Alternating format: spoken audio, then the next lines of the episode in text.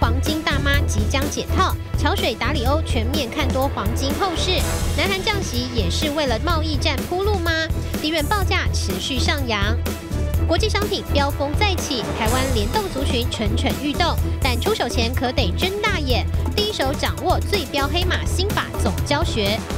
台积电法说会登场，外资早已连买四天。法人聚焦七纳米产能接单顺利吗？下半年半导体景气又该如何评估？人最爱健身房，健身商机远远超出你的想象。运动器材产业全面解析，三档基本面好股一手掌握。更多精彩内容就在今晚的五期金钱报。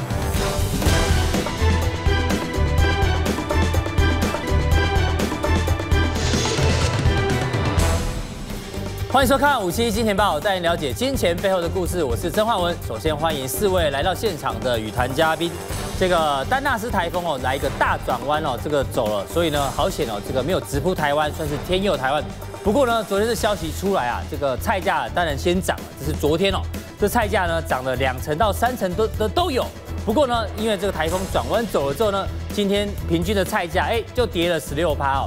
所以这个婆婆妈妈们呢，这个暂时可以松一口气哦。当然，接下来可能还有台风来临，我们持续做关注。不过呢，另外一个是全球的投资人呢，可能没办法松口气哦，因为全球最大的这个避险基金的桥水这个创办人啊，达里欧，他丢出一份四十五页的报告呢，他提出警告，在现在全球央行宽松以及货币趋贬的状况之下呢，赶快赶快把股票卖掉，赶快把债券卖掉，只有黄金可以做投资。哎。如果是这样的话呢，我们进段广告回来讨论一下。如果黄金接下来有一波大行情的话，是代表接下来全球的股市啊、债市呢都有一些明显的拉回。那到底是这样吗？我们进段广告再回来分析。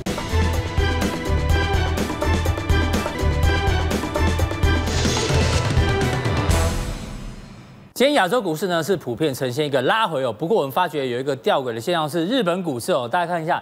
日本包括这指数的 ETF 跌幅百分之二左右，我们看 K 线哦更夸张，一个大黑 K 棒。哎，日本到底发生什么事情哦？因为日本最新公布的六月出口是年减百分之六点七，而且是连续七个月哦，这个出口都是下降的。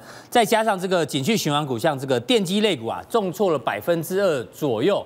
甚至连这个佳能哦这么大的公司哦，它预估今年的营业利益啊要年减四成左右，所以代表现在市场上呢，对于中美贸易战的后续的影响性呢开始在发酵，所以日本股市今天开始走弱。除了日本股市走弱之外呢，日元也开始走强。我们看一下日元哦，往下呈现升值哦，避险货币走升的话呢，代表现在市场上呢还是非常的担忧。不过看一下台北股市哦，台北股市今天还好。今天只有小跌的一个情况，一个小黑 K。那靠谁撑盘呢？是靠二三三零的台积电做撑盘。台积电的这个第二季的法说内容已经出来了，待会下个阶段呢，我们跟伟杰哦会有一个详尽的讨论。不过大 K 叔叔问哦，现在请教一下陈彦。第一题，我们来看一下这个桥水基金创办人达里欧啊，达里欧绝对是一个非常重要的人物。待会陈彦哥跟大家做补充。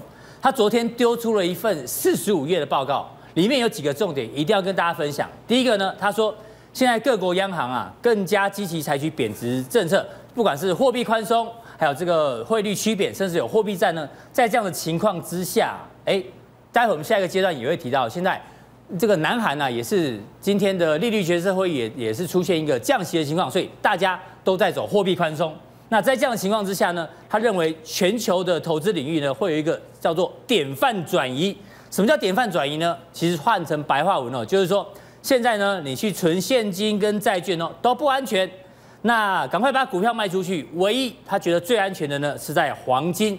所以换句话说，昨天黄金的这个收盘价创下了将近六年来的收盘新高，可能跟达里欧的这一番谈话有关。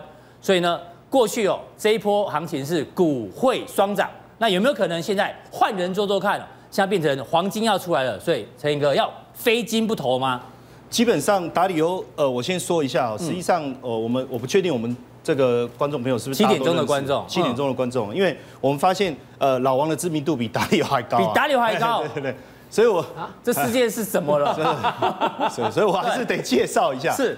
这个达里欧威力强大的地方在，就是基本上现在各国的政府的一些退休基金，是。保险公司的一些基金，或者是一些我们讲到这种。哈佛学校的这种校产基金，其实都交给他在管理。他一年管，他目前管理的基金规模高达两千亿美金，两千亿美金，每年平均的报酬率大概在百分之十六到二十中间，一直复利在成长。是。那在这个地方，他谈到就是说，纯现金跟债券不再安全。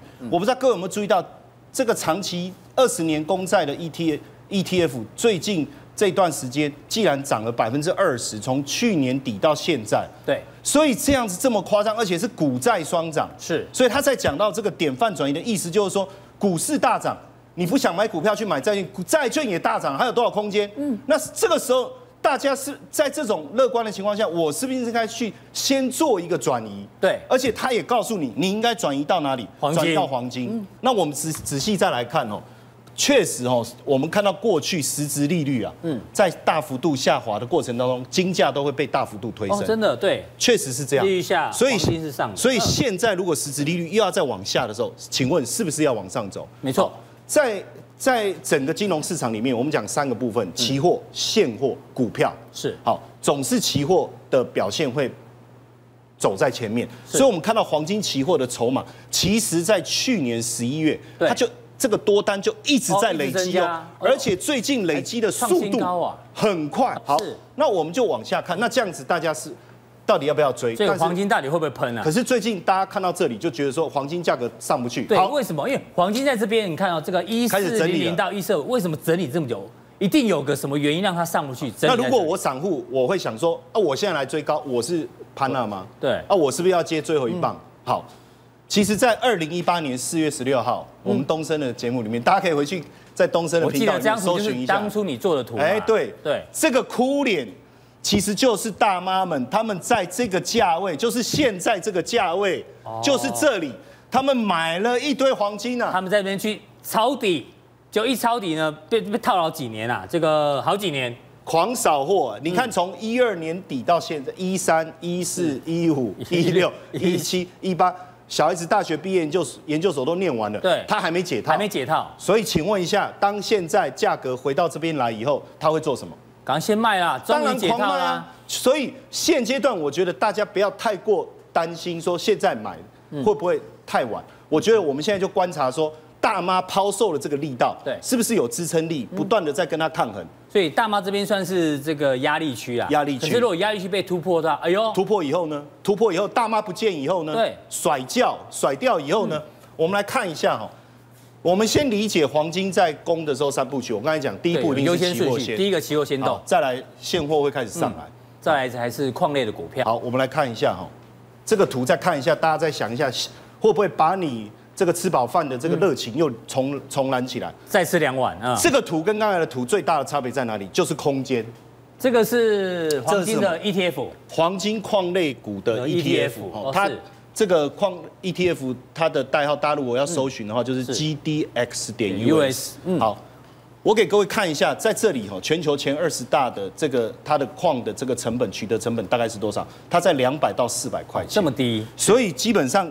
呃，现在黄金的价格对他们来讲都是大赚，大赚。所以黄金涨得越凶，它的利润会越好。黄金也不一定要继续涨，是黄金维持在这里也可以，维持在高档，但是它可以，它就有机会。黄金都不用动，就维持这个价格就可以，它的利润还是非常好。对，所以我们看到这个大底部最近，因为我刚才讲三部曲嘛，期货、现货，期货已经过颈线了。哎，可是你看股票才开始哦，还没过。对，ETF 的就股票类组成的 ETF 才刚开始哦。是，那到这个大颈线还有十五趴的空间。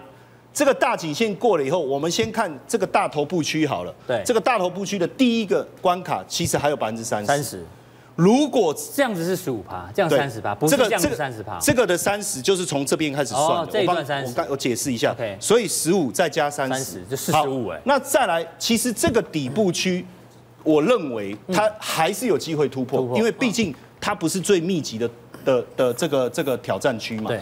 所以一旦过了以后，当然。过了这个关卡以后，它震荡的幅度会比较大，但是这个地方还有二十五趴，是，所以我就说，如果你股现货不敢买不下去，买不下去的话，不妨思考一下 ETF。好，陈燕的结论已经告诉大家，黄金呢会继续涨的机会比较高，但是呢上涨空间更大的反而是在这个黄金这个矿业相关的 ETF，大家可以做个参考。那大概叔叔问第二题呢，来请教你哦。这个黄金会涨，最主要是因为现在全球吹降息风。对，今天果然南韩哦又开始降息喽，它是三年来啊首次降息。大家可以看过去哦，其实它是升过两次息的，那现在突然降息哦，这次降息了一码，而且呢，它还把这个今年的经济成长率啊从百分之二点五下降到百分之二点二，然后通膨呢从一点一下到零点七，所以降息，然后没有看到通膨，而且失业率啊，天哪！一百一十三万人是创下二十年来最高，所以韩国的状况很差。再加上这个日韩的这个贸易战啊，到目前呢还是难分难解哦。这个相扑选手打在一起，可是呢，我们觉得哦，南韩先降息哦，可能代表南韩先投降。这个文在寅可能被安倍晋三推倒了，因为这个目前看起来哦，气势上面是日本比较强，因为日本掌握的是关键的耗材，你没韩国你没有就是没有，所以呢，我们就是要这个一刀把你毙命，所以。现在南韩吓到了，赶快先降息哦。当然，这事情大家也可以讨论。不过另外一个呢，还是跟记忆体的这个报价有关，因为这件事情让记忆体报价还是不断的往上涨。你怎么观察？其实我补充一下哦，南你看我们这个南韩央行的这个数字，其实跟我们这一次央行的数字其实差不多。差不多，台湾也其实是差不多的哦，而已。对。但是我们没有降息哦，嗯，而而且美国也还没有真正宣布降息哦。对。南韩先降了，是。可见事态真的很严重，所以大家可以刚才讲投降，我觉得他其实是开始得为了未来的应战做准备，也就是广积粮啊，广积粮。所以我我知道这个答句对我们来讲不利，对，所以我得先想办法，所以我必须用降息来增加我的竞争力，还有市场的宽松。对，那为什么会导致整个记忆体的部分的现货涨不停？刚才就讲到三星跟这个这个海力士嘛，我们看下面哦，是。现在全球记忆体。最主要的来源，三星、海力士其实占了非常大的比重，当然还有美光。所以在韩国部分就是三星跟海力士啊。对。那很多人说，DRAM 不是说太多了吗？大家都不要了吗？对啊，之前手机都不成长了。嗯。错，我们去看手机的一个成长的幅度还是在，还有其他设备、伺服器，嗯，所有其他的这个电子设备也都要用到记忆体，每年还可以维持二十趴以上的复合成长率。所以呢，这个一打下去，各位知道吗？第一轮一个礼拜涨十二趴，嗯，第一轮一个礼拜涨十二趴，其实第一轮就是也算是某种程度捡到枪啊，对，就开始开了嘛，嗯，像你看七月十七号昨天一天就涨了四趴，一天涨四趴，一 G 跟四 G 的，一天就涨四趴是很多哎，对，反映下来，我们回到我们自己台股相关的 DRAM 族群来看的时候，很有趣哦，我我这边外行看门道还是热闹？外行的看看看热闹，看热闹。看门道，对，那所以我们在看旺宏这个股票的时候啊。很有趣，哎，它就是 DRAM 嘛。对，好，那奇怪哦，主力哦，内外资哦，这是周线图。周线图，最近两周大买，是整个量暴增。嗯，这个股票已经整理很长的时间，从去年九月，如果到现在快一年了，我们就很认真去看财报。嗯，这叫，那你说如果是这样，我是不是内行人？其实不是，为什么？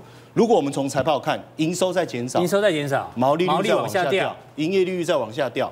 获利也在衰退，这股票在涨什么？那为什么大买？啊，哎呀，一定是内线那么拉抬乱搞啊什么？其实不是，因为连大摩这种正统的大外资都喊拉，他都把旺宏的目标价拉高，是他的依据是什么？他的依据是什么？就是我刚才讲的，你今天这个日常供给跟需求的这个的这个结构，在其实我觉得这个最重要的这个我们讲。这个这个引爆点，对，哦，就是这个火，冬天里的一把火，嗯、这么一烧下去，就把整个低润的行情就烧起来了。对，你在学科批嘛，哈，科批说这个要有这个汽油，然后把火火丢下去就烧起来了。对对对，就整个就烧起来，就是这样的逻辑，就这样烧起来了。嗯，那所以你说它只是一个一个一根火柴棒，这样划一划啊，火一下就熄灭，嗯、还是我是打火机按下去，我可以一直到我的油燃完为止？嗯、还是说我把火直接丢到一盆油里面？那你觉得哪现在是属于哪一个？当然，这个火丢到一盆友里面，丢到一盆油里面。所以你觉得一年的时间还有机会？好，我们再看这个华邦店嘛，一样嘛。对，盘了一年了，根本都姥姥不疼，这个什么什么不疼，姥姥不爱就对了。哦，最近成语这个学太少。但你看最近这几周，嗯，内外资的买盘，重点是这个量暴增，可是他买干嘛？这。看起来不是怎不怎么样的股票啊，获利大幅度衰退。嗯，可是各位知道吗？七月十一号它配息配了一块钱。嗯，既然已经填息完毕，已经填息了，已经填息完毕。好，这个日韩贸易战看起来短时间无解的话呢，低润报价就有可能继续涨。那大 K 叔叔第三题，我们来关注一下中美之间哦。中美贸易战目前现在是停滞的过程当中哦。不过呢，我们还是要回归到现在呢，可能是这个股市的大战。我先举一个现在的现实况的例子哦。美国股市现在是在历史新高，那大陆股市呢，位阶哦，其实相对低的，这是第一个。那如果两边现在贸易战打下去的话呢，比指数的话呢，中国大陆是输的，没有错。可是呢，大家不要忘了哦，这个毛语毛语录啊，就是这个毛泽东讲过，哪里有压迫，哪里就有反抗。这美国呢，针对这个华为有不断不断的打压，打压它五 G 的东西哦。其实说真的，我们还是要跟大家聊一下科创板这件事情呢，很可能会是一个刚刚。刚刚这个陈讲的那一把这个火柴哦，把整个汽油桶烧起来。为什么？因为今天的新闻哦，科创板呢要放宽它的涨跌幅限制，原本是十趴，那要开放到变成二十趴，就原本十趴涨停板，像二十趴涨停板，这告诉我们什么呢？其实哦，道理很简单哦，因为科创板在下个礼拜一就要正式开市，开始挂牌交易。那理论上呢，这是习近平主席他快速七个月之内推出来的科创板。理论上，它应该不会让科创板当天哦，所有的股票跌停板，这几率比较低。那大涨的几率既然比较高的话呢，代表什么？代表科创板它上涨过程当中哦，我相信哦，也会激励了上证指数。而且科创板呢，代表什么？代表是这个半导体设备跟这个 AI 等等。你打压我的华为没关系，我们自己搞一个科创板，我不要把科创板做起来呢。这个就是我们刚刚讲的，哪里有压迫，哪里就有反抗。也许科创板会带起现在。中国大股市未来一波不小的行情，有没有这可能？其实我们从这个图来看哦，大概这个川普是很得意了。嗯，他坐在这么高的地方看你习近平，你看你的股市被压成这样。对，从上面往下看你。对，嗯。但是你看这几年，包括就是说要入魔的这个。这个确定性实际上应该给上证指数带来一个很好的表现，可是因为你的中美贸易战打压了我的股票市场，所以暂时被受到压抑，所以整个内地的股民一定是很闷嘛。闷。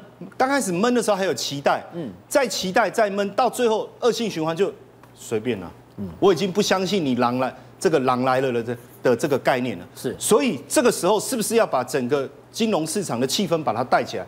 其实这几年大陆做了非常多的高新园区，嗯，也就是说他们要扶持很多的高科技。听说你前阵子有去参观，也去参观，有机会跟他们投一下。OK，这个有机会再来了解。但是基本上我要谈的就是说，他们投入了非常多的资源在这个地方。是好，那顺本来也希望顺着这个华为的这个部分整个走出去嘛。所以你现在打压我华为没关系，我后面我有高新园区，是我赶快把这些后面的后援部队，我赶快把它推到前线去。对，也就是说我让这些。高科技而且新创的这些公司，我能够让它浮上台面。嗯、好，问题是浮上台面要让大家兴奋。对，好，前五天没有涨跌幅。嗯，可是我们现在刚才大家可以讲到一个重点哦，它跟个股 IPO 上市是不一样的。个股 IPO 是我自己上来，对，我自己开 party，我我会不会唱得很嗨，吸引大家？不知道。现在是科创板，是。是整个板块开 party，呃，简单讲，我们把所有的明星找来一起办跨年，是，而且这跨年我们可能要办好几天的，对，所以你说有我要怎么样让他嗨？我的捷运就是要二十四小时通车，所以为什么我不止五天之内没有涨停板的限制，我甚至把十趴改成二十趴，要涨就涨多一点，要就拼了，对，好，涨给你美国看。所以我们来看哦，他做这件事情的目的是什么？我就是要让。给你美国看，说你打压我华为，OK 啊，没关系啊，我后面还有很多的新兴市场的明星，可能未来都是巨星，对，你有办法一一打压吗？是 OK，那所以券商他就说科创板上路以后，我有预估有三成的涨幅。我跟各位讲，这还保守，你要想保守？前五天没有涨跌停限制，哎，嗯，然后后面一天是百分之二十，哎，这里讲的是三成，不是三倍，对，好。我们来看这个部分，现在估计有三百万人要去参与这个抽签，对，中签率非常低。可中签率这么低，嗯，又是一个未来会政策大涨扶持的重心的时候，所以抽签抽不到的人呢，怎么办？打新打不到，要不要买？当天一定要去买嘛。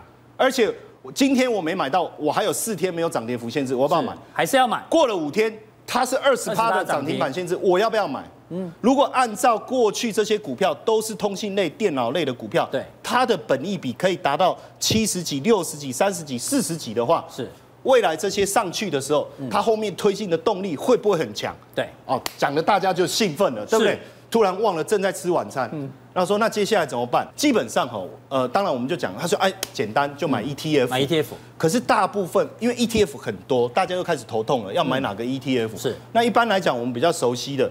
但反正不要买反就对了。对，当然 当然不要买反。但是我们一般人都会去买 A 五十之类，因为比较熟。对。可是我要特别提醒大家，这次也许是科创板带出来这个火花。科创板的股票其实都不大，嗯，它属于中小型的。所以我们看下呃下一张，我我特别提醒大家一下，因为呃上证五十或讲我们 A 五十里面哦，它其实是金融股比较重，那金融是大，要往上冲有困难。是。中证五百的好一点。但是它的信息科技，就我们一般所谓的跟创业板比较有关的，对，只有百分之十八。我们再来看，哎，深一百就是深圳一百里面的，它占了百分之二十三，信息科技类的。到了深中小占百分之三十五，哎呦，这个比重更高了，已经到三分之一了，而且还有材料类的，是好日常消费类。所以如果从这样来看，观众朋友应该就知道说，如果我明天。我真的想要去试看看的话，我应该要从哪个方向着手？对，等于说下个礼拜一哦，如果科创板开始有庆祝行情的话呢，可能像这种深中小呢，可能比较适适当哦，这大家做一个参考。那接下来呢，我们来讨论一下，刚刚说黄金可能会大涨，除了黄金上涨之外，其实白金哦，你看白金这一波哎，也这个蠢蠢欲动。另外我们看一下白银，白银更夸张哦，白银应该创下了一个波段新高，所以黄金、白金、白银都在涨。除此之外，再跟大家报告，镍价昨天也大涨。镍价呢，这一波已经创下了一年新高哦。那之前这个镍非常这个凶猛的时候呢，大家说叫妖镍。那之前鈷很凶猛的时候，大家知道说妖鈷。可是呢，跟他讲妖鈷哦，呃，对不起，这鈷啊，最近的这个报价跌到两年半的新低哦，所以妖鈷走了，但是妖孽来了。老王，我们来讨论一下这个行情啊。基本上呢，这个镍这一波大涨有很多原因，从这个之前去年有印尼的洪患，然后今年七月底啊。菲律宾二次矿业审查加禁矿规规划，反正呢，这个镍出口越来越困难啊。更夸张，二零二二年印尼哦要禁止镍矿出口，所以这个妖孽又重新来了。那镍用在哪里最多？用在这个不锈钢占八十五趴最多，还有少部分的电池哦。所以你最喜欢教我们啊，这个报价涨了要跟着这个选股怎么做？对，在这个之前哦，我觉得我们还是要聊一下台风啊。台风，台风不是走了吗？就走了，走了。可是我看贵节目刚好有台风这个这个这个主题啊。对，我觉得不聊台风，我心里很难过。比如说像这个台风哦，他们现在商这个网络网络购物这些商家哦，他们就直接成立一个台风专区，就是你不用上网在各个搜寻。如果你家你遇到台风，你要防台，对不对？对，直接上网站，你看到这个防风防台保卫战全部都在这里，所以一次就可以买齐，而且最低还有三折哦。好，不要以为我在夜配，因为我把这个对啊，我想问你是哪一家？我把它删掉，我把它删掉，你自己去找了哈，我帮我再 Google 一下。那有这么多，我想问大飞，你知道吗？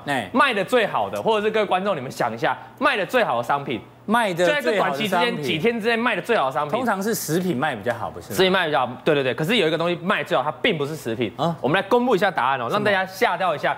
这里总共有四个图片哦，都是卖很好的，卖最好的销量大的就是这个。这是什么？这个叫做防防水鞋垫、防水鞋套。防水鞋套，你有没有看到这个？它这个鞋套是一种类似矽胶，那种可以伸缩的哈。然后就把它套在里面，你看鞋在这里，把它整个包覆起来。所以你你没有帮网站业配，你是帮鞋套业配吗？请我出资啊？没有啦，开玩笑，这个真的是不错了。那我问你哦，其实我今天要讲这个逻辑是说，台风天来的时候，我们大家都知道怎样去买这种相关的东西嘛，对不对？对。那你知道，如果在国际的市场上，国际的商品上，如果出现什么？商品或什么报价出现了旋风式的上涨，对，或旋风式的下跌，你要知道你有哪些股票可以去做多，哪些股票可以去放空。我今天就要特别讲这个主题了哈。其实绕的不会太远啦，我觉得还不错，还不错啦。比如说这张图，大家各位观众应该还有印象嘛哈？这个是两两个礼拜，这个叫货柜轮嘛哈？对，这个叫做散装轮嘛。这个我们在两个礼拜前已经跟他讲过，做过解析了。七月几号那时候？到七月四号。七月四号。那我就特别截这个图哦，这个图是后来增加的哈。我们告诉大家，七月就我当那时候在。讲的时候，这个 B D I 的走势才一千七百四十块，对，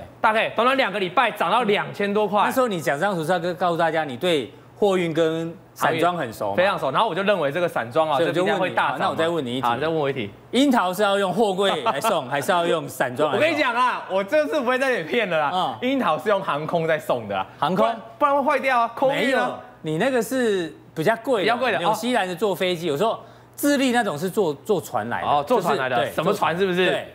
货柜船是散装散散装船，我我告诉你，我上次是打散装，这次调整一下货柜，货柜，哎，真的是用货柜，货柜了吗？因为我还打去那个 海运海运行问你，你这实事求是哦，那我觉得不错啊，所以大家知道樱桃就用货柜轮啊，那不过现在在涨的，所以涨的是这个散装轮，散装。一些木材、铁矿砂之类的哦。对，那你要跟大家讲的是重点是。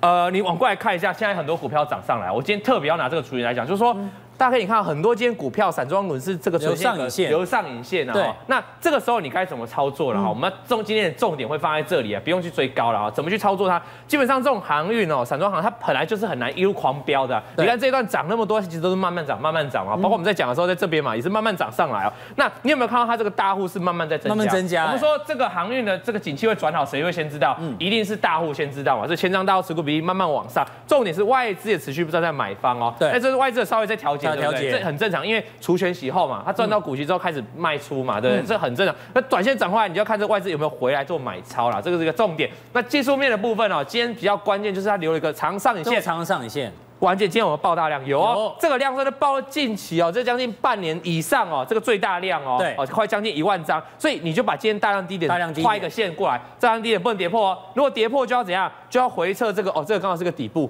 刚好好，你不觉得刚好这一波大涨之后呢？跌下来刚好又回撤到这个颈线了，本来是压力，除息嘛，对，除息，然后变支撑，然后再打上去，然后所以今天这个大量低点就很重要，不能跌破，跌破会怎样？你知道吗？我帮你讲，对，这边跌破大量区域的低点有没有？就是一路下来，太优秀了，太优秀了，你不要这样，我也是分析师啊，好不好？所以我告诉大家，我教的东西都很简单。好，那我们再看一档股票，这个叫惠阳，哎呦，是，为什么要讲惠阳？你知道吗？因为成这么多散装行业里面，目前投信哦有买的买比较多，就只也不要说买多，就是有买的，就只有这一档股票。目前到今天以前啊，今天盘后不知道，你看这个汇阳，他是有在琢磨。那我们说有投信买的股票，当然就比较会动一点嘛，所以它的涨势就比较惊人哦。那大户持股比例也在往上，所以就这一档汇阳来说。外资、投信跟大户都在买，所以它筹码是比较健康的啦，也是比较活泼的。嗯，好，好，我们再看一下这个惠阳，那短线一样，今天爆一个波段大量哈，所以这个低点把它画过来就成为短线重线。那为什么这里要画圈圈哦？因为我们教过多次，它这档有投信在买，对不对？要用十日线、十日均线嘛。记得。所以你看它之前投信就在买的时候，你只要记得拉回十日线布局，其实都有赚到不错的机会、不错的获利了哈。对。所以这样也是一样，如果波段的话看十日均线，然后短线就看今天的大量低点。对。好，那我们接下来呢？要再讲一个东西哦，因为一直讲 BDI 哦，大家觉得累了，因为涨，因为今天已经涨了嘛，涨了你再讲没意义嘛。我现在讲一个新的，不一样的，可能比较少注意的，但你刚才有讲到了，就是我们这个镍，最近的镍，对，这个镍呢，这个大涨，我们领先跟大家做这个追踪。那接下来有哪些族群有机会呢？先进段广告再回来。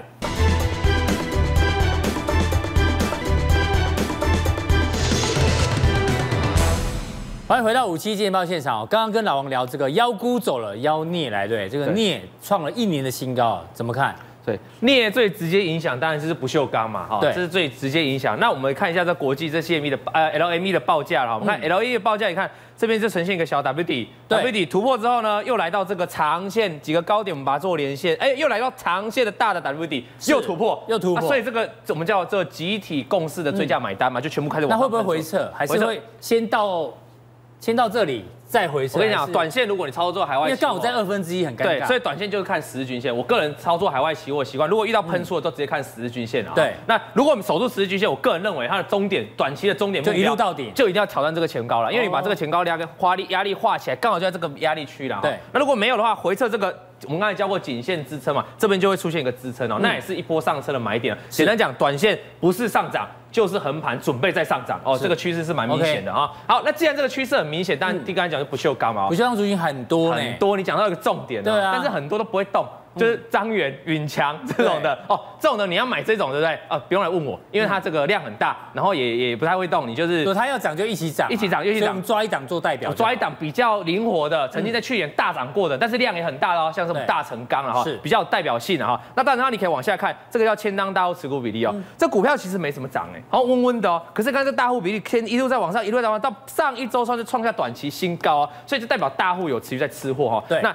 投信有在买，你有看到这三根？哎，这一根都买超。这个两三千张哎，真的连三根都大买哦，这这样买起来上万张哦，很大买。那我等下会来解释这个特别的用意哦。好，那我们看短线的话，短线就形成区间嘛，会先挑战前面一个高点。如果我今天突破，再挑战这个大的区间。所以什么时候我可以用力的加？当然你在这个区间下来都可以做四单嘛。那什么时候我可以用力的做加码？就突破这两个区间的时候，都可以逐步做个加码。我觉得会一波大的行情了哈。好，那在还没突破之前就做震荡，属于持续吃货。我要跟大家讲一个关键的筹码，就是这个平地一声雷。这哪里的筹码？什么意思？我刚才跟你讲说，这个投信在这边连续做大买。对，都上千张，好几千张在买哦。你可以发现哦，之前投信持股是零的时候，突然在这边买超上好几千张的时候，嗯、股价在这边跌下去。可这个时候出现什么状况？投信在卖超哦。那像这种情况，哎，短线就比较迟疑一点哦。对。那在这第二个案例哦，这是头信有卖超哦。第二个案例，头信在这边开始大买哦，可是这边有卖吗？没有哦，没有什么大卖哦，在这边又反而又去大买哦。对。这股价就开始从这边开始一路，这边归零之后一路往上大涨。是。我现在告诉大家是说，短期内，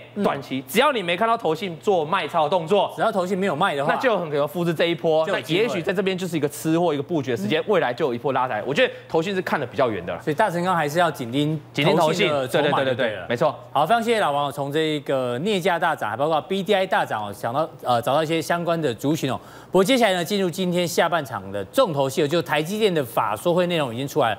我们先看一下台积电今天的走势哦。台电今天我们把江波图拉出来哈，今天呢它是上涨了两块钱，涨幅百分之零点七九。到底在法说会之前哦，台积电这样的一个涨势呢，是已经反映了接下来法说会的内容，还是还没反映呢？我要请教一下伟杰哦。那当然。台积电现在哦，大家最在乎以及最关注的就是它的先进制程，包括七奈米，甚至未来的五奈米。那我们今天让大家了解一下台积电哦，股价之可以从这个五十八块钱哦，这样一路一路一路涨涨，涨到现在两百五两百五左右。为什么可以这样涨？其实我之前去开这个呃演讲的时候，这样有一个这个老妈妈来问我说，台积电可不可以卖？我想说台积电可不可以卖？我就说你台积电买多少钱啊？他说：“大 K，我买来七十三块。我想说七十三块，然后现在两百多块，问我要不要卖？我觉得他是来炫耀的，你知道吗？哇，五就几啊！我七十三块就买台电了，所以当然叫他不要卖啊。重点是台电可以这样子从一路哦，让这么多人致富哦。最主要原因是因为过去台电在这个各个耐米的制程，其实竞争对手一直以来都很多，包括 Intel 啊、三星啊、好 Global Foundries 啊、还有联电等等都有。”从这个不管二八奈米啊、二二奈米等等，一直都有不同的竞争对手。可是你发觉越到后面呢，它的竞争对手越来越少。像这个 Global Foundries 在这个去年已经退出了七奈米，所以现在先进制程大概只剩三家了：三星、Intel 跟台积电。那台积电现在在五五奈米还是最领先的，所以可能在先进制程部分哦，台积电还有可能是独大啊。这个待会伟杰来帮呃伟杰帮我们做分析哦。那我们帮我们看一下。今天他最新公布的这个第二季法说会的内容哦，我们简单整理哦，它有三好一坏。比如说第三季的财政目标呢，哎，它是预估会季增十八趴，好不好？待会伟杰帮我们分析哦。那现在各个制成的客户采用状况，哎，订单很满啊，很满，哎，表示之前报纸讲的是真的哦。那另外今年的资本支出，哎，会超过一百一十亿哦，是上调的，这是一个关键。那唯一一个呢比较保守的是未来的这个半导体景气，整体来讲。是衰退，但是它个别公司来讲是比较好的，你怎么看？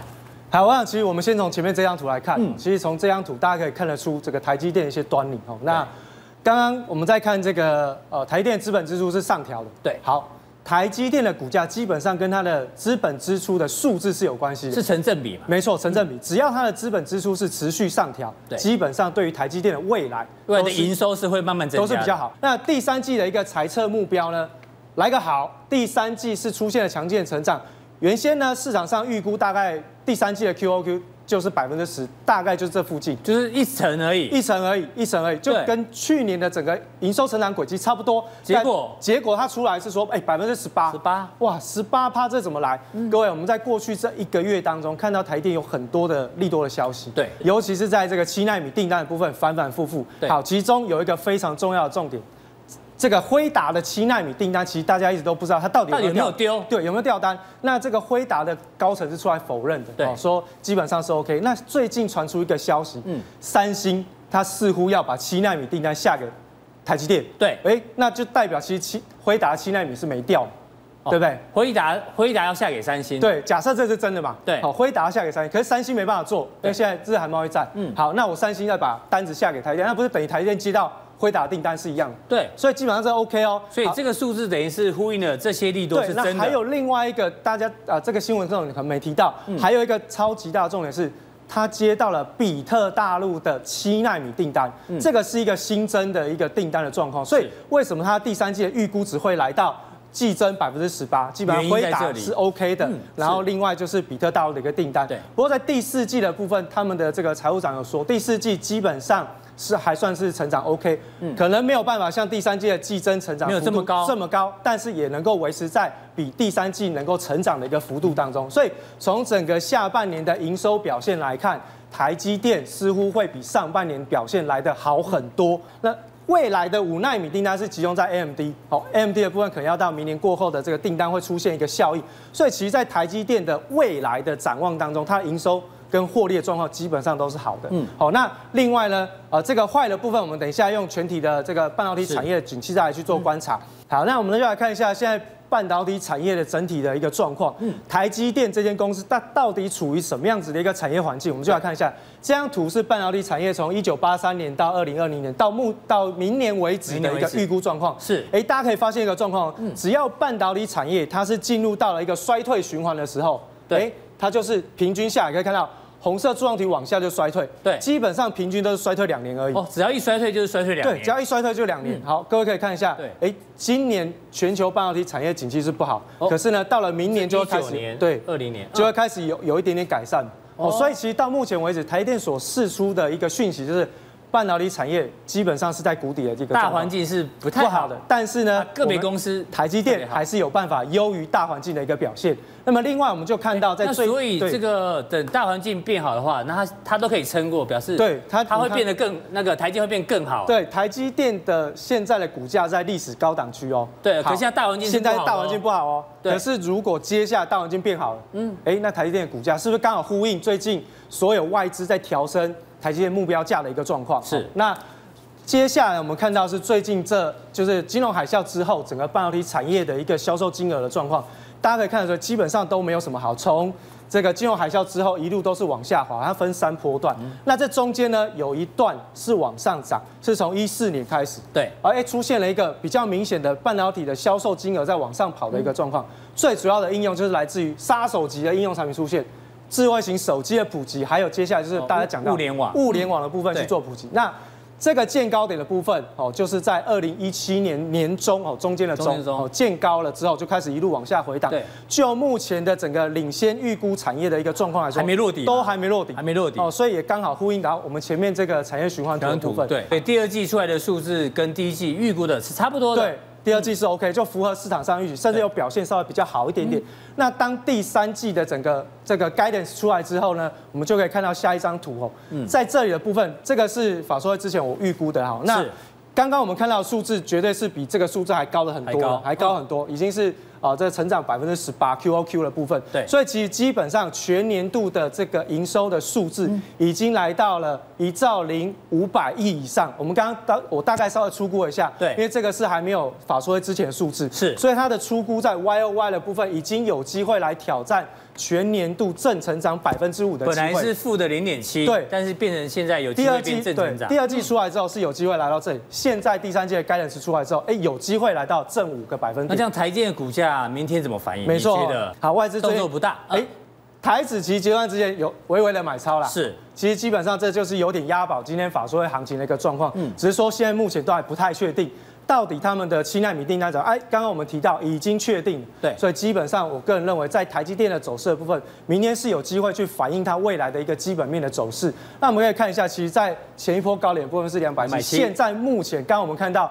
外资的目标价基本上都已经超过那个，都两百八以上。对，所以其实基本上就短线来说，我认为台积电是有机会去反映它的整个基本面正成长的一个情况。好，伟杰，那我补问一下，刚刚说它七纳米的订单非常满，对，那七纳米的话，有一些细制材的个股，比如说像力旺啊，或者是这个 M 三十一，跟台积电是有七纳米的这个运用。我们来看一下，比如说像利旺，对这股价位阶也算是还蛮强势的。对，这你看它其实从均线角度看起来，基本上它是维持在高档进行。对，我们把它缩小一点，缩小一点，其实它一波上来，它就就停在这里了。底部的，刚刚老王才刚教过嘛，对，底部突破颈线上来之后，哎，回撤颈线没跌破，哎，继续整理，对准备后续的一个哦这个趋势的成长。所以你觉得这个利旺也是有机会？后续是有机会，只要跟整个半导体有关。M 三十一呢？M 三十一它的基基期就相对比较低，大概。它的基期大概跟台电差不多嘛，对不对？就这一波反弹上来，哎，都没跟上。是，然后呢，哎，最近外资有开始在进场的一个机会，嗯，所以短线上面这里有一个平台整理区也突破了，也突破了，所以基本上只要没有跌破这个颈线位置区，基本上短线还是有机会往上走的。好，非常谢谢伟杰哦，伟杰上礼拜呢跟大家讲这个大立光法说会，这个礼拜呢跟大家讲大立光法说了，所以他非常的认真哦，在把这个台湾的。股王跟拳王做一个完整的分析，那大家可以做参考。重点是哦，台积电呢股价还有继续往上的一个空间。接下来呢，进入到我们今天最近哦很受观众朋友欢迎的一个单元，叫做生活选股法。今天请教到这个是阿格力，你今天怎么了？你今天穿运动服？昨天讲喜胜穿医师袍嘛，今天我们也要配合主题一下，因为讲健身。好，讲健身房哦，这个这个，我相信大家都有上健身房。我先问现场的四个来宾哦，现在有上健身房的先举个手。哎，没有啊，我我公司自己弄一个。所以陈毅你现在有在健身？对对对。阿格力有在健身，老王，你看见有有在健身啊？打球，他是半夜健身。哦，你是。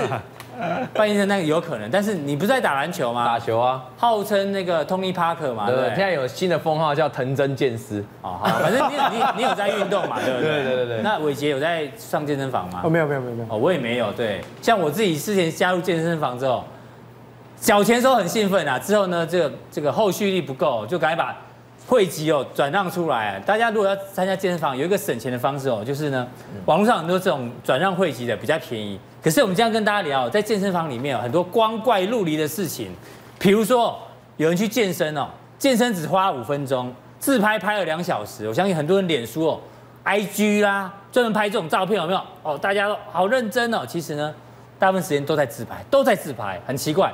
那另外一种呢，像我们小编哦，他去健身房一定要选呢有三温暖设备的，主要呢去三温暖有流汗就有健身的感觉，而且在里面很很多这个。老先生、老太太也很喜欢这样。最后一个呢，去跑步的时候，很多人哦都喜欢，因为跑步机是一整排嘛，都要选这个正妹在旁边，因为其实有个好处，会让你呢比较有动力，有动力一直跑，一直跑。我一定要跑，一定要跑，为了面子一定要跑下去哦。另外有一个更光怪陆离的事情哦，哎，要提醒各位太太们哦，以后你的老公哦，这个电话常常响了，然后通常出现健身房来电，健身房来电，通常哦。有某种程度的可能性哦，是他在健身房认识了一个妹哦，那把他的绰号就叫取做健身房，所以呢说啊没有，老婆是健身房打电话来，不是，是健身房认识那个妹打电话来说哦，来哦，赶快来运动，赶快来运动，所以呢去查一下老公的手机有没有出现健身房这三个字哦，特别小心。那刚刚呢我们现场问一下阿格力，你有在健身对不对？有，我有在健身。陈燕有在健身，老王有在运动，对，我们现场来做一下伏地挺身十下。对，哎证明你真的，这个证明你有在运动，一下好不好？他要做标准的哦。好，预备起，一、二，老王第一点，三、四，哎呦，五、六，老王有点不行哦，七、八、九、十，好，OK，对，我们看一下大家，看有没有点红旗？阿格力真的有在健身啊？哎呦，你有，你可以一只手啊。老王还好吗？还好。我先做休息，先做休息。我怕你就，你到底有没有在运动？你是真的去打球吗？结果阿格力说，这叫肌耐力，这重训，跟打球那有氧不太一样，不一样，不一样的能力。好了，阿格力，你教我们呐，到底健身生活选股你看到什么？好，那我先讲一下健身房的商机啦，因为我自己本身也是很爱健身嘛。这个怎么吃到老王的口水？一直用自己的照片，又来一个，那是阿哥。对。哎，这照片有点。有点吊诡，哪里有奇怪的地方？你是通常会看你是推几磅嘛？这个叫胸推嘛？胸推几磅？没有哎，对，没有，你你就是那种五分钟拍拍照五分钟，拍照呃健身五分钟，拍照两个小时，对。哎，然后我今天跟大家分享一下我在健身房所见所闻嘛。我们说健人就是矫情，哎呦，爱健身的人就是要勤快的。缴钱，对，就就一直缴钱。很多人其实都是去第一个月、第二个月，然后就缴一年的费用。对，所以其实我觉得健身房还蛮赚的。现在大家很流行高雄发大财嘛，对，全台湾都知道高雄在发大财。嗯、我觉得高雄最发大财这家公司就叫博文。博文，嗯、那大家可能不知道这家公司的名字，其实它就是健身工厂的母公司。哦，是，对啊，它二零零七年的时候，那时候我大概高三吧，嗯，我经过这里北高雄。对，那时候觉得很奇怪。哦，你屏东人嘛，对。对，然后我在高雄念书。是。那时候看到健身房啊，你得 keep 两千五百坪，你看哦，这就是高雄的一个健健身工厂。哦，这就是它整个旗舰店，就对对。哦，非常大。非常大。然后呢，它在二零一一年的时候北漂了啦。哎呦，你全部用那个选举选举的，对对对，一定要一定要北漂。然后直接在信义计划区就开了一个旗舰店。对。那截至目前为止，已经有四十一个据点，对，十九万个会员了。那他们预计在二零二五年挑战八十间的分馆，会再继续开。而且现在搞什么专属 App，我觉得这个不错啊，就是你到馆内，你知道我花了多少时间，然后训练了多少。那我们来看一下，看一下你的那个统统计数据。对对对，然后我们来看一下这家公司目前的股价。涨这么多你才来讲？涨超多了。对啊，现在本一比三十倍有点危险啊。不过我们跟大家分享一下，未来你如果要挑到这样公司，你可以看什么？这个博文呢，它就是因为合约的关系嘛，因为你健身房你都是签约制，就那天跟讲租赁租赁业是一样有合约的保护，所以他们的营收如果上涨的话，会是稳定，有一个趋势的。所以我们可以看到，哎，博文最好的地方是它营收跟它盈余是有跟上的，很多通路其实。它的盈余呢跟不上它的营收，就有营收，但是获利跟不上。对，因为你店一直开，可是店毕竟有折旧、对摊体这些费用。不像之前的亚历山大开太多就对，然后现金登美国来就就倒了。因为健身器材我们也知道一台很贵嘛，有时候动辄十几万都有可能。那它第一届 EPS 二点零一啊，较过去去年同期增加十九 percent。不过我们刚刚讲到，现在本益比三十倍有点高，有点高。那我们来看还有没有一些相关的股票？嗯，那讲到健身房，就会讲到健身器材，乔山。乔山，这是我前几天去看房子啊，哦，然后顺便参观一下他们健身房。去哪一区看啊？在新版。哦，是。对，新版。那这时候就发现这个健身房，我想说，我就已经错过那个博文了嘛。博文对。那我就查一下，哦，这叫叫 Johnson，就是乔山。对。结果也错过，也有已经涨了一倍多了。今年已经涨了一百四十一 percent 了。你知道乔山为什么？它这股价会大涨，因为之前网络上有一个非常红的影片，就是有一个有一个妹子，对，有一个有一个女生去试用他们的跑步机啊，我不知道我们能能不能播，如果我们不能播的话呢，这个大家有机会去网络看一下，非常的这个养眼哈，那股价大涨，但是也来不及了，对不对？对，健身器材很难说哦，我今年卖十台，我明年一样能卖，除非一直有健身房在开业，对，不然的话可能不知道明年卖给谁。所以这个有饱和度的问题。对，所以它今年大涨呢，就是受惠它营收啊，营收很漂亮，营收很漂亮。不过我们来看一下它的 EPS，其实并没有很好，不太好看哈。对，二零一四年的时候 EPS 超过八块，八块。那到去年呢，已经不到两块了。嗯。而且今年第一季也只有零点零点零九。哦，所以我们刚刚看股价虽然很高，不过你要小心，这个只是一个运动概念股的一个风潮。对。哦，要留意这个风险。那我们接下来要讲完健身房嘛，健身器材，我们要讲最基本的鞋子。鞋子配备，每个人都要穿。啊，鞋子我觉得营收持续性还不错，因为。你还蛮常换鞋子的，是哦。我们来讲一下全球最大的运动鞋代工厂，叫宝成。哦，这是台湾的公司，它包含 Nike、Adidas、New Balance 这些知名的全球大厂，都是它的客户。对。那我想要跟大家分享是说，它鞋类的制造以前大概二零一七年的时候有六十六 percent 这么多。对。不过呢，到二零一八降到只有六十 percent。那跑去哪里？我觉得这是一个好事，就是它运动用品的零售跟代理。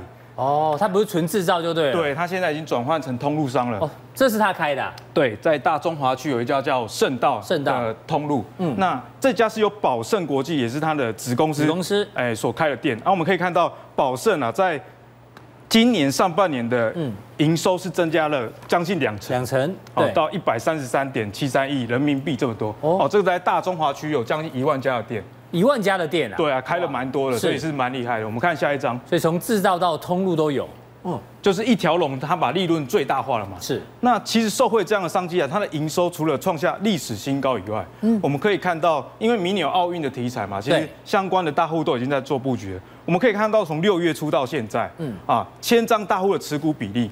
从八十一 percent 啊，这是每个礼拜更新一次的，每个礼拜会更新一次。对，那截止到上个礼拜五为止，嗯，已经从八十一点九变成八十二点七。对，那我们看一下，大于四百张大股东持有的张数，嗯，也比过去啊增加了四万张这么多。哦，是，所以现在它的筹码跟它的基本面其实都是一个非常好的一个状态。对，那我们最后呢看一下。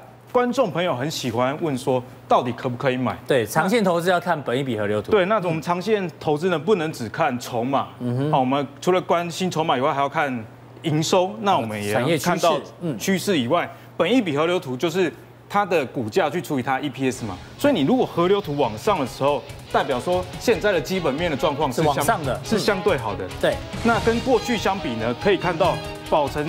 高点大概在十六倍这样，十六倍黄世仁这里。对，那其他呢？只要低于绿色绿色的十二倍，其实就已经算蛮低的。对，那现在大概是在十倍左右。所以我觉得大家，如果你喜欢